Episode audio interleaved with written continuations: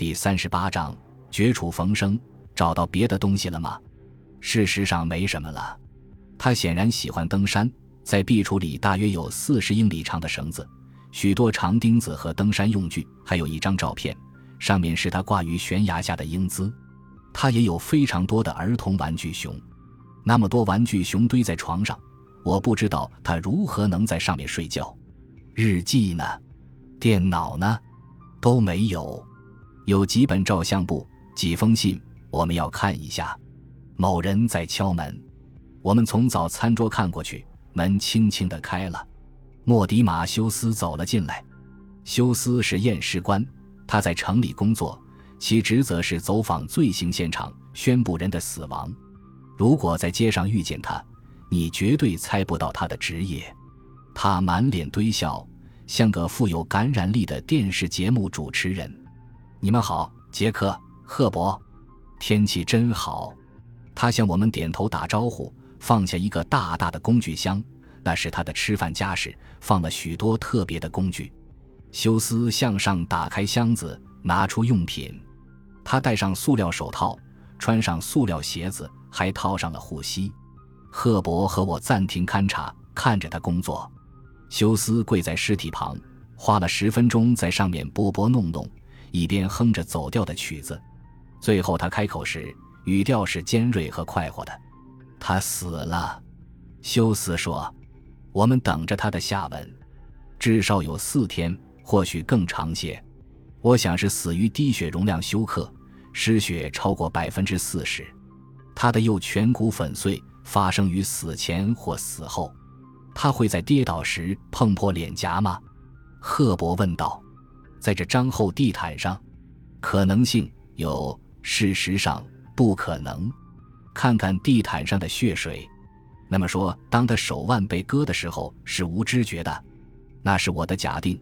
除非他躺在地板上一点也不动弹，任由血一直流到死去，受到过性袭击，看不出。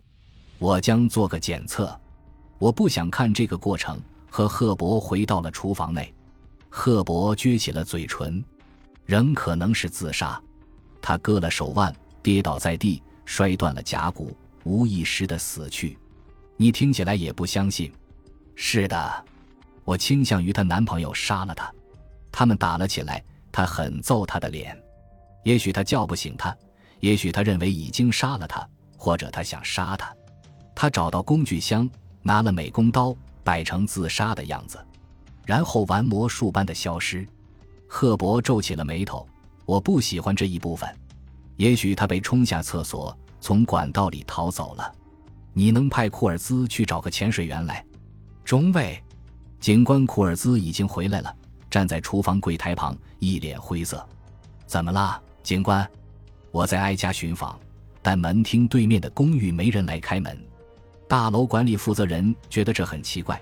一个名叫弗莱格史东的老妇人居住在那里，她从不出门的，甚至买食品都让人送来的，所以他就打开了他的门。结果，你最好自己来看一下。弗莱格史东太太模糊的眼睛注视着我，舌头伸在嘴唇外，像一块生猪肝。她赤身裸体躺在浴缸里，脸和上半身浸在污秽的水中，一条圆胖的腿悬挂在浴缸边缘，整个人是膨胀的，一头白发漂浮在脸的周围。还认为是自杀吗？我问赫伯。莫迪马修斯卷起袖子，把手伸进水里，他压了下他的胸。泡沫从嘴和鼻子里冒了出来，不是淹死的，他的肺里充满空气。他向上移动了一下手，触摸他脖子上起皱的皮肤，我能感觉到他的气管受到了伤害，脖子周围似乎也受伤了。我想在拔掉塞子之前取点水样。他到工具箱里找瓶子。赫伯、库尔兹和我进入客厅。赫伯打了个电话，把验尸官找来。还有其他房客遇害吗？我问新手。他打开记录本，隔开一扇门。三千零一室公寓的居民史坦利·麦克尔茨先生，大约在六天前听到从受害人的屋里传来的大叫声。他能记得是什么时间吗？很晚了，他已睡了。迈克尔斯先生与受害人隔一堵墙，有时他会打电话给他，让他把电视机声音调低一些。那晚打了吗？他刚要打时，噪声停了。大楼管理负责人在哪里？詹森还没做完笔录呢。让他们两个都过来。等候他们到达时，我检查了史东太太的门，像珍妮家一样，它装有安全链；也像珍妮家一样，它被从门框上撞开，底座悬挂在那里。我在地板上发现了四个螺丝钉和一些碎片，但门框上没有螺丝钉。有人敲门，我打开了，是警官詹森和大楼管理负责人。詹森比他搭档年长些，个子也大些，生着同样冷酷的眼睛。大楼管理负责人是个叫麦杰德·派特尔的巴基斯坦人，深色皮肤，红色的眼睛，好像很高兴被人重视。我十年前来到这个国家，以前从未看到过死人，而现在突然两天里看到了两起。我一定得告诉我母亲。我一直把令人兴奋的事情告诉母亲的。我们马上会让你走的，派特尔先生。我是中尉杰克·丹尼尔，这是侦探赫伯·贝宁迪。我们只是有些……你叫杰克·丹尼尔，但你不是个男人。你观察力很敏锐。我说，脸上毫无表情。你认识珍妮·海尔曼吗？派特尔向我眨眨眼。他在调情吗？这一定很难。杰克·丹尼尔中尉长得像你这么漂亮，却要在粗鲁的男人堆里混，干的又是男人占支配地位的职业。派特尔看了一眼赫伯，没有冒犯的意思。赫伯回了个愉快的微笑：“没什么，请回答中尉的问题。”派特尔露齿而笑，一口歪七扭八的牙齿，牙缝里还塞着菠菜。他是个房地产律师，又年轻又漂亮，总是准时付房租。我兄弟给了他优惠，因为他长了双美腿。派特尔一点也不顾忌地打量着我的表情。旅行也非常美好，杰克·丹尼尔。对于一位较年长的淑女来说，你是单身吗？他单身。赫伯冲我眨眨眼，用手肘捣了我一下。我记在心里，稍后再和他算账。你兄弟呢？我问派特尔。他是这幢大楼的拥有者。詹森警官及时插了进来。这是个家族企业，你了解珍妮的个人生活吗？她有个狗屎男朋友，一个叫格伦的男人，她另有相好，所以他就与他绝交了。这发生在什么时候？大约十来天以前。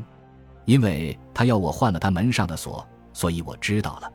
他给过他一把钥匙，他不肯还。你换锁了吗？没有。海尔曼女士只是有一次在电梯中对我提起过。但没填写单子。大楼有看门人吗？没有。我们装有安全监视器。我需要看过去两个星期的袋子。你能找给我吗？没问题。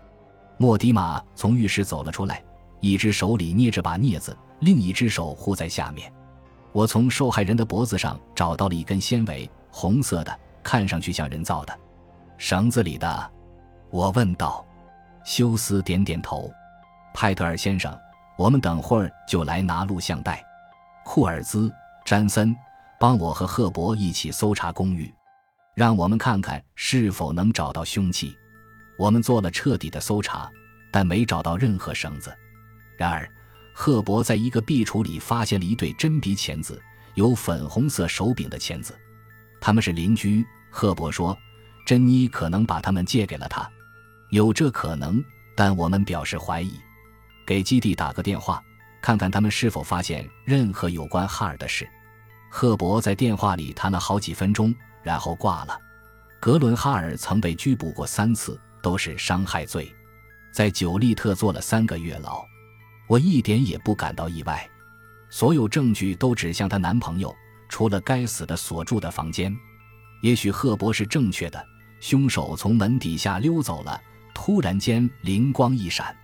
打电话要搜索队来，把整个公寓打扫一遍，然后找到哈尔的住址和工作地点，派个车，告诉他们等候搜查证。赫伯扬起了眉毛。搜查证？难道不先询问一下这家伙吗？没必要。我说他干的，我知道他是如何干的。有点傻乎乎的，觉得自己像福尔摩斯似的。我把所有人带进了珍妮的公寓内。他们开始提问，但我举起手来要他们保持安静。事情是这样发生的，我开始叙述。珍妮发现格伦欺骗了她，就一脚把他蹬了。他回来想说服他回心转意，他不让他进去。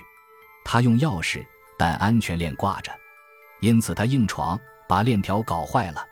但我们第一次进来时，安全链还挂着呀。库尔兹说：“赫伯让他住嘴。”省了我的麻烦。感谢您的收听，喜欢别忘了订阅加关注，主页有更多精彩内容。